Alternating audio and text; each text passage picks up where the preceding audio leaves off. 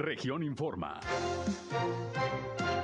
Entérese de los acontecimientos más importantes de la región Laguna con Sergio Painberg.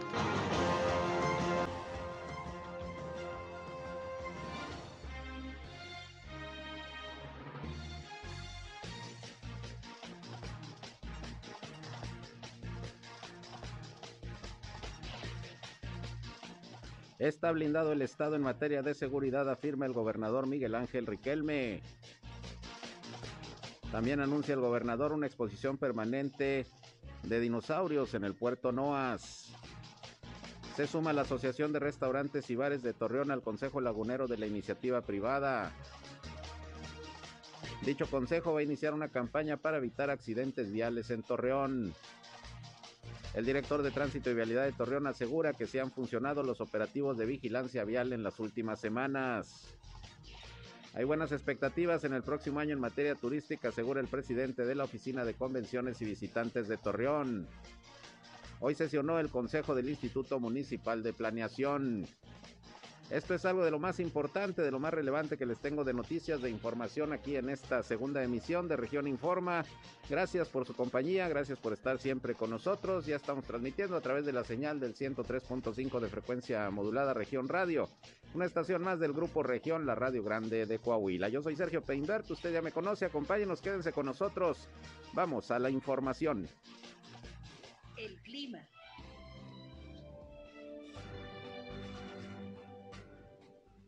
Temperatura mínima de 12 grados centígrados. Espero que hoy por la tarde lleguemos hasta los 26 grados centígrados. Eh, tenemos cielo principalmente nublado, aunque sin posibilidades de precipitación. Son muy escasas las posibilidades de precipitación, no es muy baja la posibilidad, solamente el 20% de posibilidades que se presente de lluvia viento de ligero a moderado de los 10 a los 15 kilómetros por hora, una temperatura muy agradable en la comarca lagunera. Y para mañana estamos esperando temperaturas nuevamente entre los 10 a 12 grados centígrados. El clima. Bien, ahí tiene usted el reporte, como todos los días, desde el Servicio Meteorológico de la Comisión Nacional del Agua, con José Abad Calderón, previsor del tiempo del Servicio Meteorológico. Nos uh, sorprendió el frillito el día de hoy, pero bueno, ya sabe usted, así estarán las condiciones durante este día. Mañana se espera que mejoren un poquito y bueno, ya comienza a sentirse ahora sí el otoño, porque vaya que hemos tenido todavía una temporada muy calurosa en las últimas semanas aquí en la comarca lagunera. Protéjase, cuídese ya, una chamarrita, un suétercito, importante el cubrebocas y bueno, pues así están las condiciones, pues eh, de frillito aquí en la comarca lagunera, que además pues la realidad es que ya se antojaba. Gracias por estar con nosotros.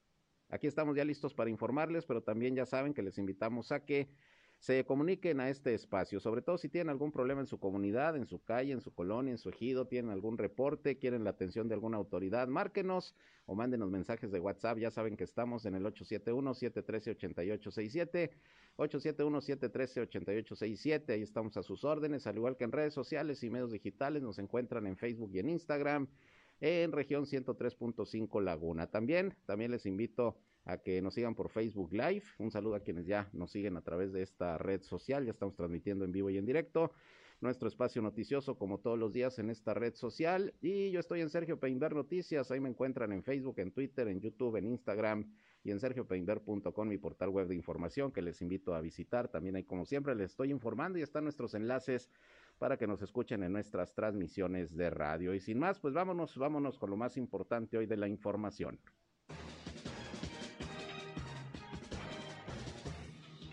Bueno, y en principio quiero darle la bienvenida aquí a este estudio a Gabriel López Ortega, quien es el director del Centro de Rehabilitación Infantil Teletón de Durango, ubicado ahí en Gómez Palacio. Ayer se hizo el anuncio pues de algunas actividades que se van a tener el fin de semana. Ya viene el Teletón el próximo 4 de diciembre, la próxima semana ya.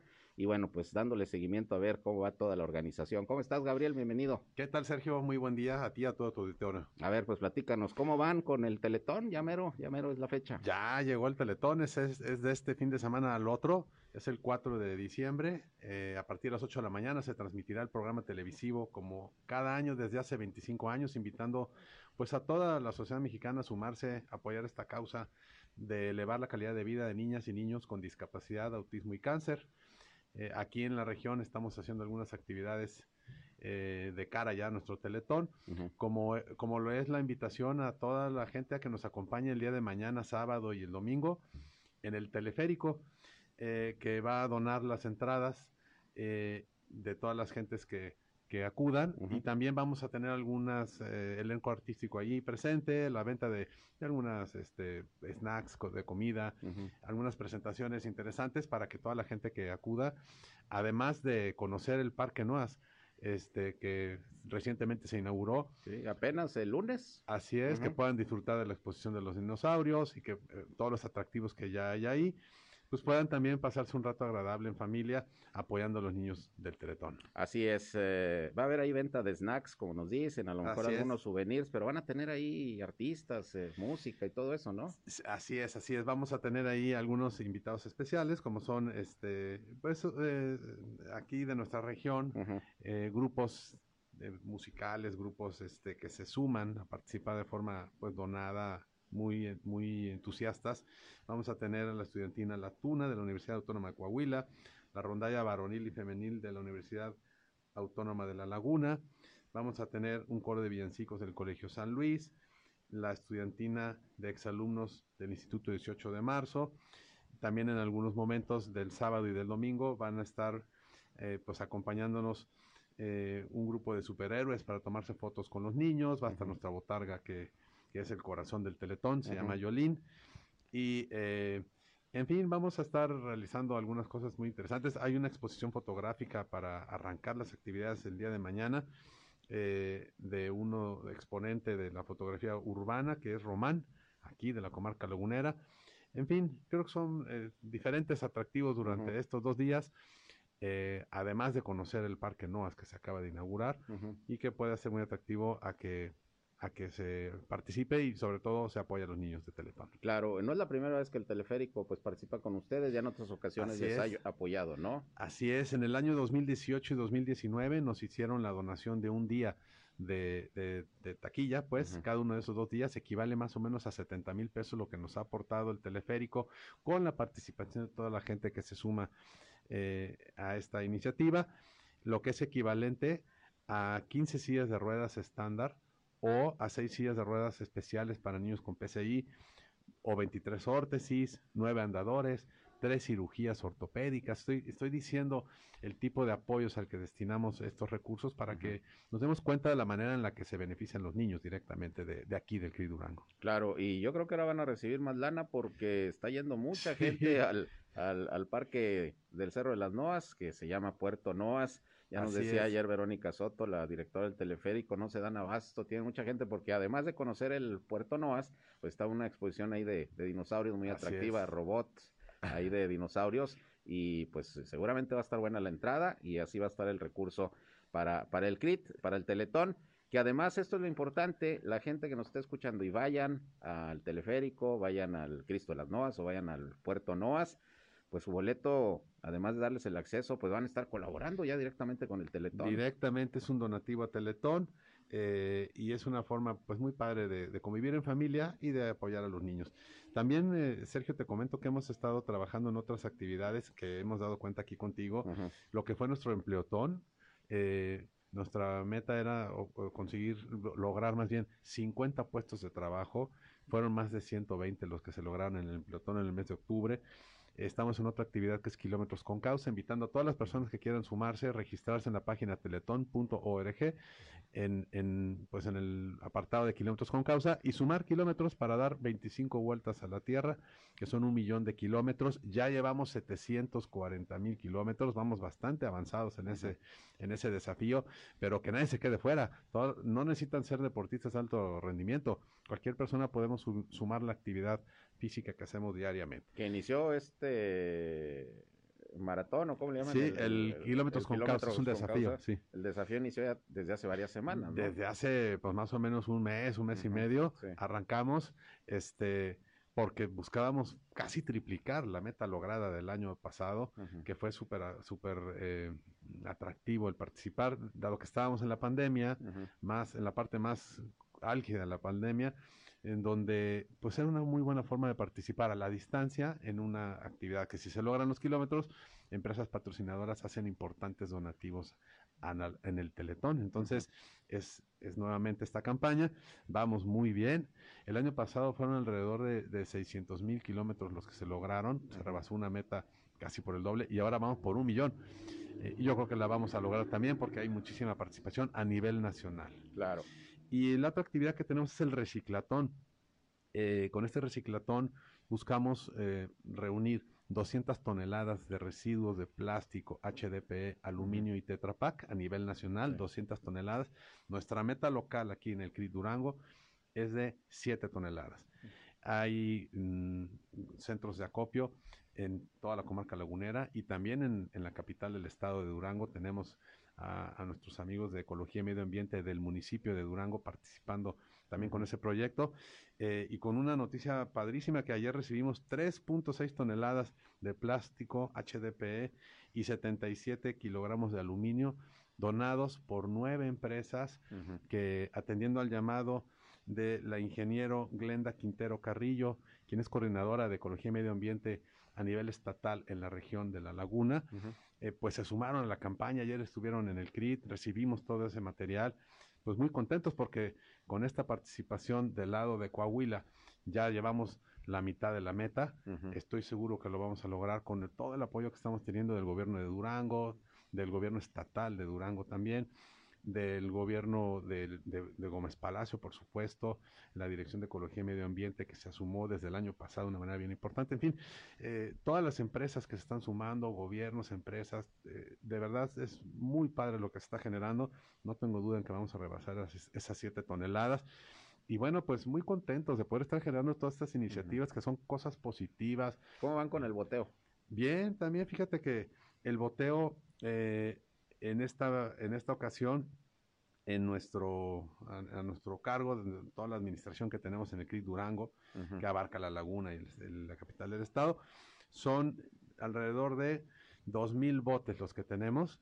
Esperamos reunir un millón doscientos mil pesos ya están distribuidos todos los botes, ya está muy cerca de, llegar el teletón. Este, eh, encontramos mucha participación, mucho deseo. Después de todo este encierro que la pandemia nos tuvo y, que las escuelas han vuelto a, lo presencial, pues ahí se encuentra una, una, gran participación de las escuelas, que eh, universidades, preparatorias, primarias, que sin su apoyo es bien difícil lograr las metas de boteo, porque sabemos que ahí es donde se realizan actividades de una manera más fuerte, ¿verdad? Con, que se logran mayores recursos es en el boteo eh, de las escuelas, digamos, ¿no? Claro. Entonces vamos muy bien. Ahí sí no sabremos cuánto recaudamos hasta que caigan todos los depósitos, pero yo creo que vamos a lograr también nuestra meta de un millón doscientos mil pesos. En fin, muy contentos de poder estar nuevamente invitando a toda la sociedad mexicana a unirnos a todas estas actividades que son positivas. Eh, que enaltecen el espíritu de, unidad, de hermandad, de solidaridad entre todos los mexicanos para poder eh, brindar una mejor calidad de vida a las niñas y los niños que, lo requieren. ¿Cuántos pacientes actualmente atienden, eh, Gabriel? Mira, atendemos actualmente 650 niños en nuestro CRIT, pero hoy tenemos la posibilidad de crecer porque hay un programa del gobierno federal a través del cual se va a becar a 20 mil niños a nivel nacional en su rehabilitación en Teletón.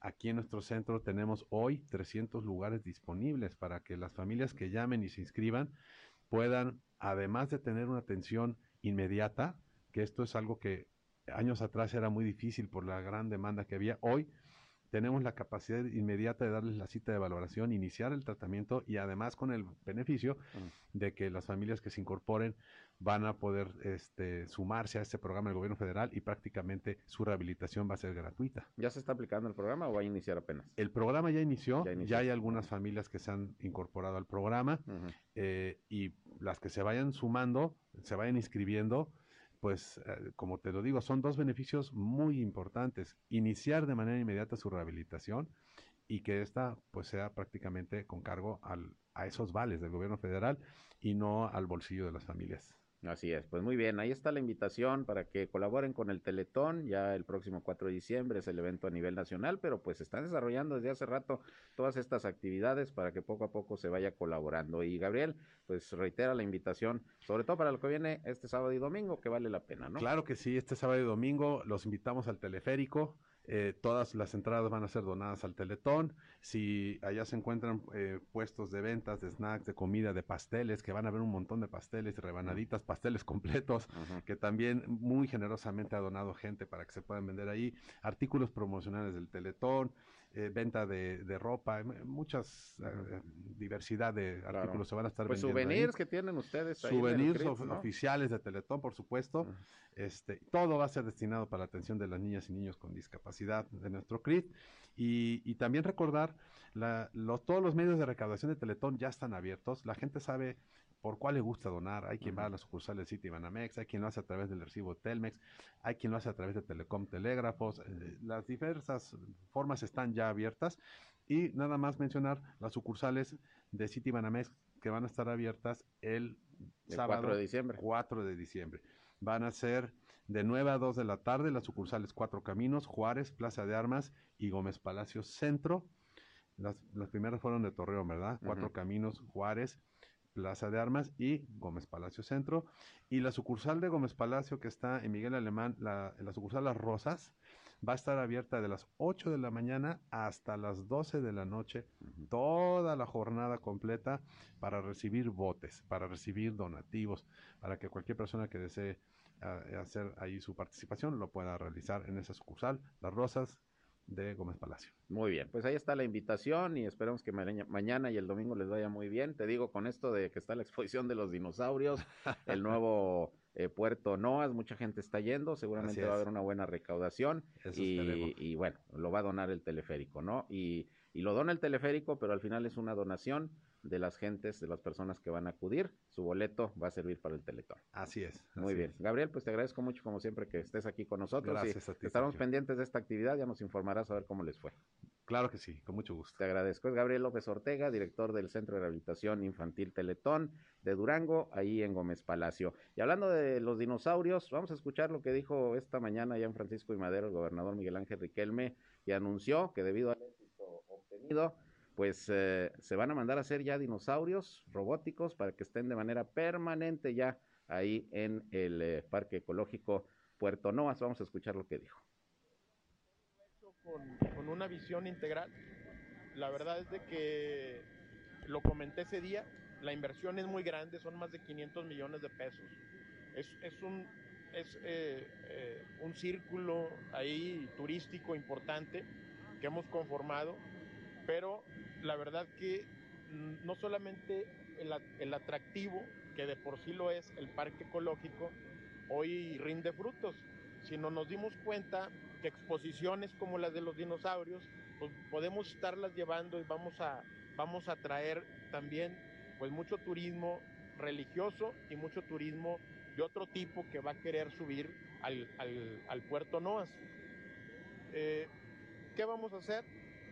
Vamos a mandar a hacer unos dinosaurios ya para que de manera permanente estén ahí en el, en el eh, vamos a destinar una inversión por, por parte de la Secretaría de Turismo para dejar ya ahí una exposición de dinosaurios del Museo del Desierto. No, no, no, no de los, no, no de los otros. Robotronics. Hey, lo, lo, vamos a, lo, lo, vamos a hacer. Ayer, ayer lo estuve platicando con la Secretaría de Turismo y, y eso pues eh, eh, dejarlos ahí de manera permanente, creo que va, va a generar muchas, muchas visitas.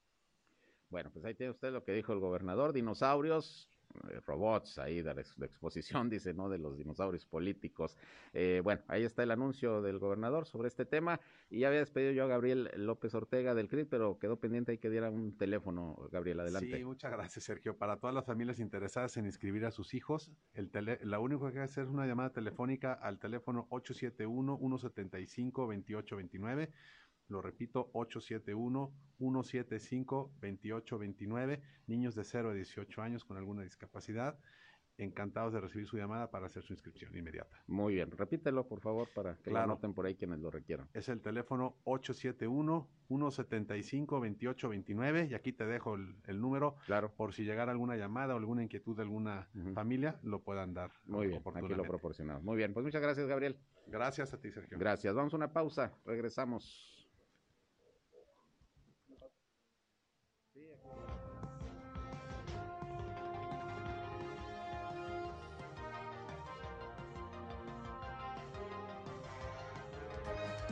Región Informa. Ya volvemos. Al aire, región 103.5. Continuamos en región Informa. Ya regresamos con más información. Son ya las 13 horas con 30 minutos, una con 30. Y bueno, hoy hubo sesión del eh, del Consejo del Instituto Municipal de Planeación aquí en Torreón. Estuvo ahí el alcalde Jorge Cermeño Infante. Y bueno, pues ya estamos en el cierre del año. Vamos a ver cuáles fueron los temas y acuerdos que se tomaron en el seno de este organismo. Tengo en la línea telefónica precisamente a José Antonio Ramírez, director del instituto. ¿Cómo estás, director? Gusto en saludarte. Hola, Sergio. Muy buenas tardes. Muchas gracias por la invitación. ¿Qué acuerdos tomaron hoy en el Consejo? Platícanos. Pues eh, comentarles que llevamos a cabo la sesión de Consejo de noviembre.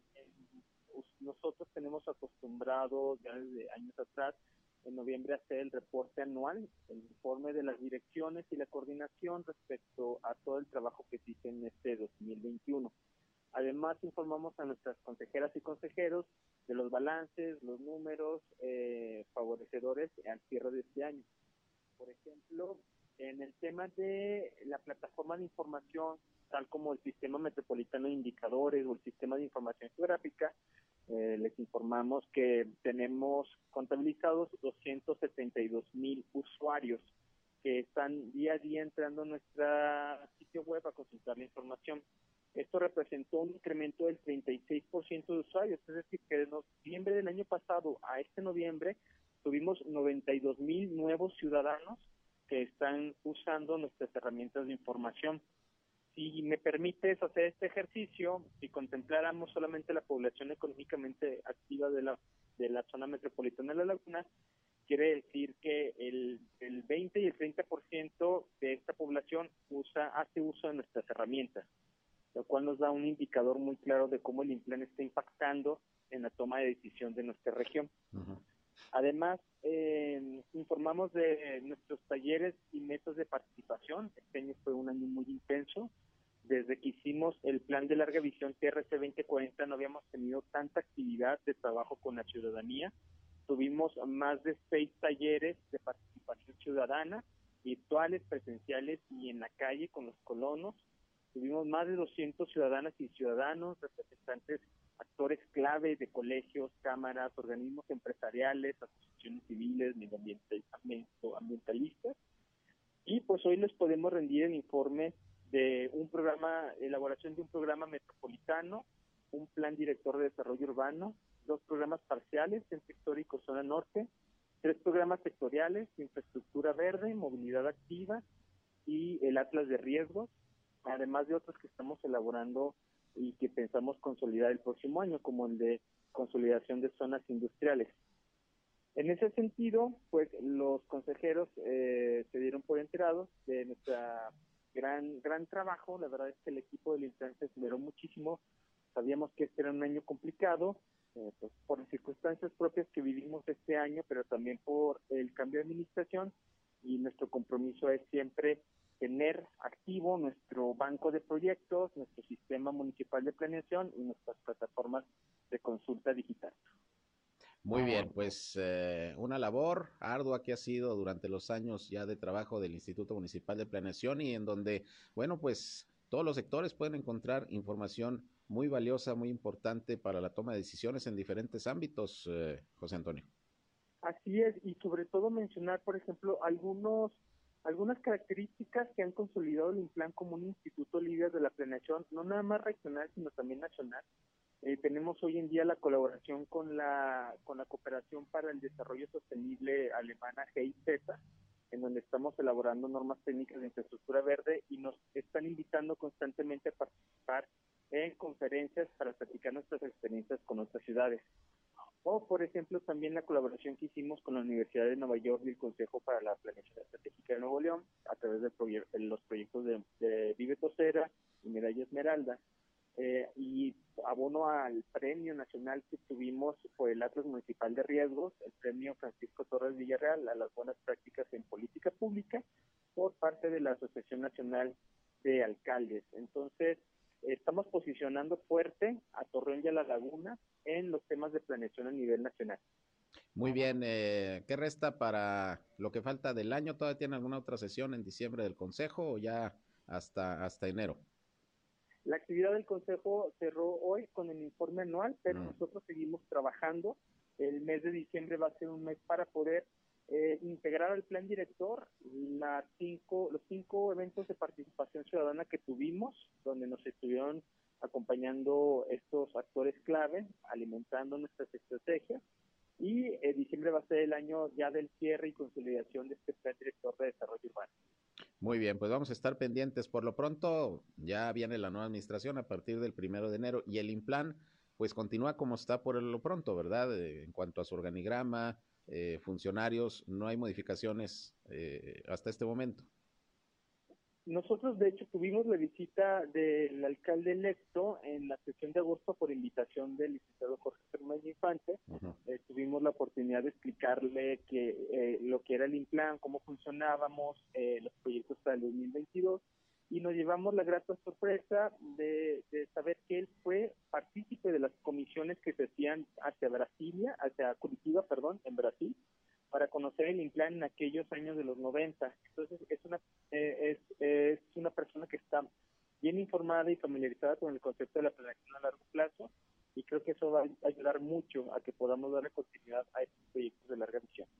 Muy bien, pues vamos a estar pendientes, eh, José Antonio, pues te agradezco como siempre el que nos informes de los temas que se abordan en estas reuniones del Consejo del Implan y sobre todo la información eh, que está disponible para, para todo el público y los proyectos que se están elaborando, como este muy importante del Plan Director de Desarrollo Urbano. Seguimos pendientes, muchas gracias. Muchas gracias a ti, Sergio. Nada más hacerle la invitación para que nos visiten en www.trcimplan.gov.mx, donde van a encontrar esta información. Muy bien, pues ahí está, ahí está la dirección. Gracias, José Antonio, buenas tardes. Gracias. Buenas tardes. Bien, es el director del Instituto Municipal de Planeación. Por otra parte, el gobernador Miguel Ángel Riquelme Solís, como le decía, pues hoy estuvo en eh, San Pedro, donde entregó obras de rehabilitación de la Plaza de Armas, inauguró también un pozo de, eh, de agua, un pozo profundo allá en el municipio de Francisco y Madero. Y además de este anuncio que ya hace un ratito le di a conocer, que hizo sobre una exposición permanente que se va a montar ya fija ahí en, eh, en el puerto Noas, en este parque ecológico, inaugurado hace apenas unos días, el lunes fue la inauguración, se va a montar esta exposición de dinosaurios que ha tenido mucho éxito, ahorita ahí está eh, disponible. Eh, además de eso, pues habló del tema de seguridad y comentó que, bueno, pues al igual que como lo decía el gobernador de Durango, José Rosas Aispuro, el día de ayer, Coahuila, pues sigue blindándose en los límites eh, con otras entidades para tratar de evitar que pues ingresen grupos armados, grupos delincuenciales a la entidad. Y así debe de seguir la coordinación, dice el gobernador. Vamos a escuchar lo que dijo al respecto. Nosotros tenemos ya filtros y estamos con estrategia eh, aérea también para estar vigilando nuestras, nuestras colindancias eh, con, los, eh, con las entidades eh, vecinas. La verdad que sí nos preocupa que, que, bueno, que, que todavía no se asienta la estrategia del gobierno federal. Simplemente anunciaron la llegada de más militares, pero la realidad es que eso, pues eso lo único que implica es que se escondan mientras o se vayan a, a, los estados vecinos. La estrategia tiene que ser conjunta con todas las entidades federativas, porque el efecto cucaracha no es nuevo, nosotros lo conocemos. Y, la verdad es que no, nos, no vamos a permitir eso. Hoy, ahorita estamos fortaleciendo nosotros toda nuestra frontera con filtros, este, con volantas y con, y con la presencia de fuerzas estatales y militares. Bien, pues ahí tiene usted. Además dijo que, por cierto, ya en estos momentos 35 de los 38 alcaldes de la entidad que van a entrar en funciones han eh, dado su visto bueno para participar en el esquema de seguridad del mando único. Hay algunos que todavía le están pensando y dice que bueno, no hay problema, los que no quieran entrar en el tema del mando único, en una coordinación pues eh, eh, unificada entre Estado, gobierno federal y municipios, bueno, están en la libertad de hacerlo, como por ejemplo ahorita Torreón eh, y Monclova no están dentro de la figura del mando, del mando eh, especial o del mando único. de seguridad. Nada más que dice que en ese sentido, pues los alcaldes van a tener que enviar a capacitación y hacer pruebas de control y confianza a las personas que vayan a proponer como directores de seguridad pública, los que no le entren al esquema del mando único que dice por lo pronto ya 35 de los 38 próximos alcaldes y alcaldesas ya aceptaron participar con este esquema de trabajo. Por otra parte, y en otros asuntos, pues hoy el Consejo Lagunero de la Iniciativa Privada, a través de su presidente José Luis Otema, anunció que se va a llevar a cabo una campaña, pues, de concientización otra vez hacia la ciudadanía para pues tratar de que se maneje con precaución, que se respete, eh, respete, la reglamentación de tránsito y evitar en la medida de lo posible accidentes. Aquí van a estar participando sobre todo bares, restaurantes que conforman el distrito eh, Colón, todo lo que es ahí la zona eh, centro de, de, la ciudad y bueno, pues esperan que tenga buenos resultados. Esto dijo José Luis Otema sobre esta campaña. Bueno, la intención es, eh, de, inicialmente es sumarnos a, a, a, una campaña también de, de, de, bajar los índices de accidentes, ¿no? Colaborar con la autoridad, que la autoridad colabore con nosotros, tener propuestas y dentro de esas propuestas generar ideas de, qué podemos hacer, ¿no? O sea, no, no, no estar en un pleito, autoridad, empresas o, o, y organismos de, o negocios de bares, ¿no? O, donde se venden bebidas. La, la, idea, la, idea, es buscar una comunión y ver cómo, cómo atacamos esto y que todos estemos bien. En la campaña la, coordina el Consejo Lagunero en la iniciativa privada. Eh, la idea es colocar alrededor de 40 lonas en el, en el área de aquí del Distrito Colón, en algunos establecimientos que que se venden bebidas alcohólicas para que para que en la lona lo que indica son la, el costo de las multas de lo que puede uno pagar por por cierto por tomar alcohol y, y, que, y que se invita al final con un mensaje a que tomen un taxi o algún o algún otro servicio de tipo de aplicación no para para evitar que la gente conduzca con alcohol. Y, y evitar también eh, eh es un, las multas son muy fuertes. Yo creo que concientizarlos, tal vez hay que pasar diferentes etapas y queremos ver cómo funciona esto. Y, le, y, y, y, entre que vamos haciendo esto, vamos a ir haciendo otras campañas buscando eh, que bajen los, los accidentes, los indicadores. Bien, pues ahí tiene usted una campaña más que se va a desarrollar con la colaboración de bares, restaurantes y bueno, pues con anuncios y con todo lo que se pueda de difusión para hacer eh, a la gente pues entender que no se debe manejar con exceso de velocidad, con eh, bebidas embriagantes encima y que hay que respetar el reglamento de tránsito. Que por cierto, platicamos también con el director de tránsito y vialidad aquí de Torreón sobre el tema de los operativos, cómo han funcionado hasta este momento para evitar accidentes. Alejandro Gutiérrez Amunio eh, nos habló de eso, pero lo escucharemos luego de una pausa. Vamos al corte y regresamos. Son las 13 horas, una ya con 42.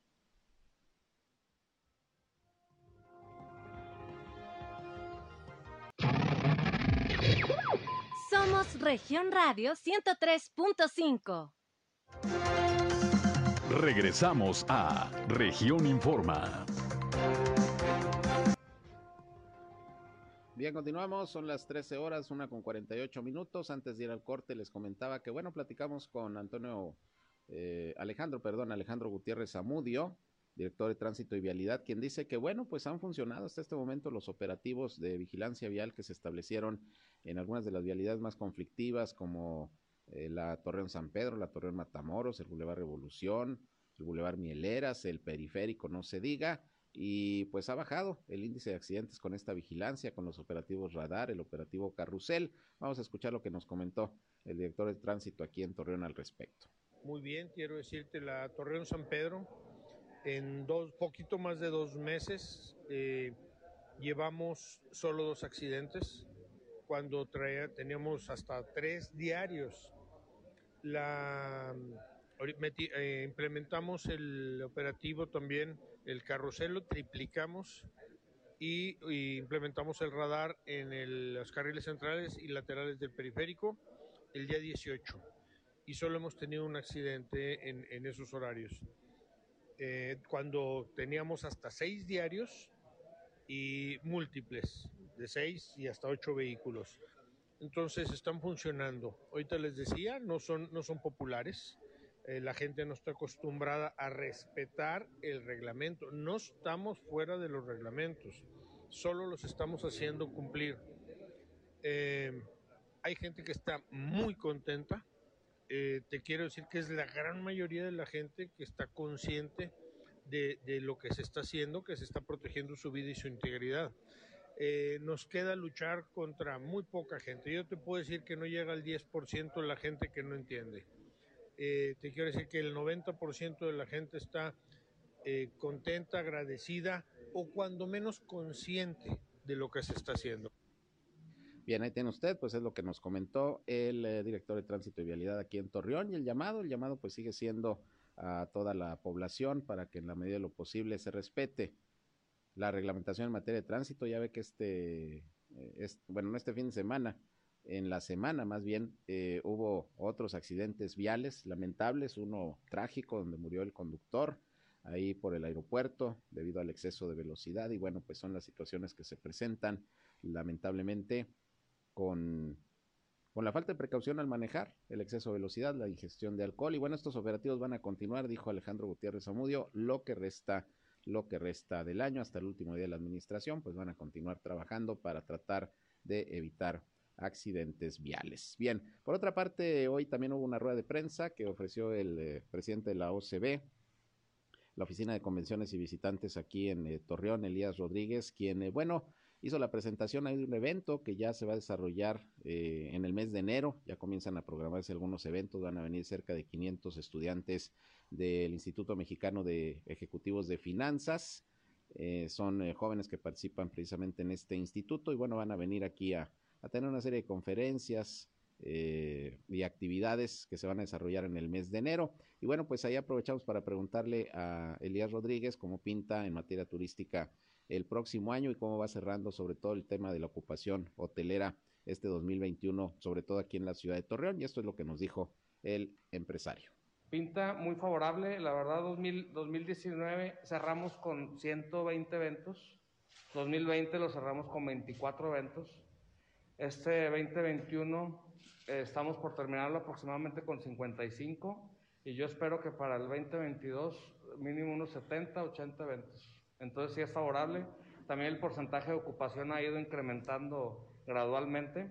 El mes pasado lo cerramos con un 44% y en abril del 2019 fue el, el, el, pico más bajo que lo cerramos con un 8%. Entonces tenemos buenos números, gracias a Dios.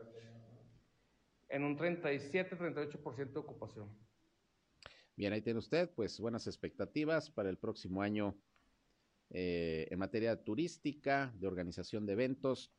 Se esperan por lo menos unos 80 que se programen, eventos aquí locales, otros que puedan venir de diferentes partes de, de la República Mexicana e incluso del extranjero, pues vamos a estar pendientes. El asunto es que, bueno, se siguen respetando, dice Elías Rodríguez, los protocolos sanitarios en los hoteles, porque lo más importante en estos momentos, pues es el salvaguardar la salud de los visitantes, de los huéspedes. Así las cosas, pues, con la actividad, la actividad turística. Por otra parte, quiero recordarles que mañana termina allá en Gómez Palacio en Lerdo la vacunación de jóvenes de 15 a 17 años de edad que inició desde el pasado martes, mañana día 27 va a terminar eh, esta fase de vacunación. Y bueno, ya hasta este momento las autoridades informan que alrededor de 12 mil, 12 mil adolescentes de 15 a 17 años han acudido a aplicarse la dosis. Pues casi 13 mil, son 12 mil 876 las personas que ya acudieron, tanto al Hospital General de Gómez Palacio como a la Clínica de Medicina Familiar del ISTE,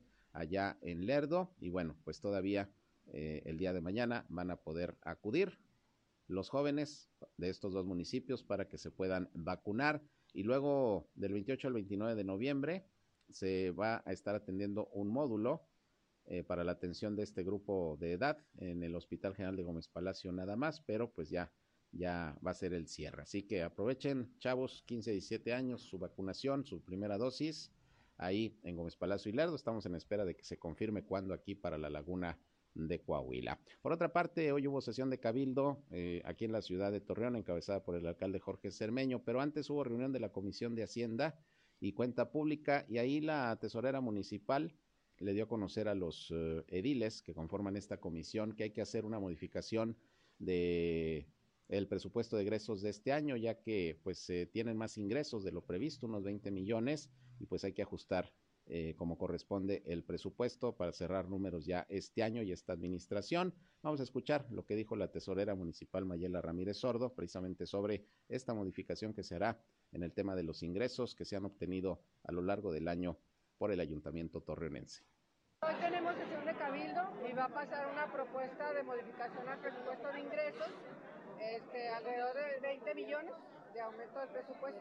Este, bueno, pues por, eh, estamos presupuestando que va a haber un poquito más de ingreso de lo que teníamos calculado y este viene pues con su contraparte del presupuesto de egresos, que estos recursos se están canalizando a obra pública. Está, me parece que en 2.814, algo así. Millones.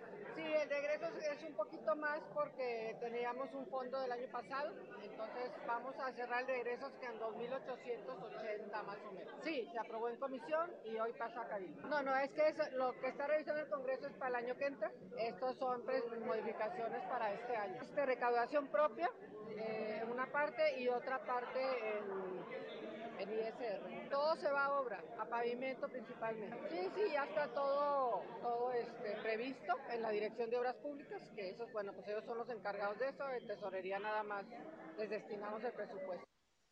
Bueno, pues ahí tiene usted la información, se va a modificar el presupuesto de este año por ingresos de 20 millones más de lo que se tenía previsto y que se van a ir, dice la tesorera, a obras particularmente de pavimentación. Bueno, para el próximo año y de acuerdo a lo que se presentó como propuesta eh, al Congreso del Estado, que es el que analiza las leyes de ingresos principalmente, se espera que el próximo año eh, sea el presupuesto de unos 3 mil millones de pesos. Aquí hablaba la, la tesorera de que van a cerrar como con 2.800, poquito más de 2.800 millones de presupuesto en el 2021 y serán alrededor de 3.000 en números cerrados, millones de pesos el presupuesto para pues el primer año de administración del próximo alcalde Román Alberto Cepeda. Vamos a estar pendientes. Bien, pues prácticamente con esto llegamos al final de esta segunda emisión de Región Informa. Yo les agradezco como siempre el favor de su atención y a las 19 horas ya saben que estamos nuevamente con ustedes ya en nuestra edición de cierre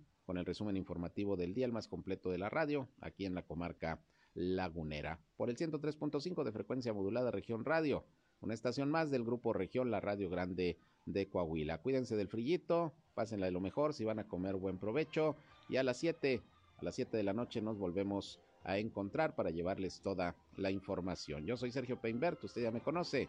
Buenas tardes, buen provecho.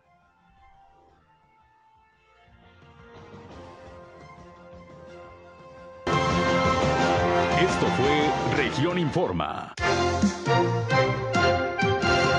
Ahora está al tanto de los acontecimientos más relevantes. Lo esperamos en la próxima emisión.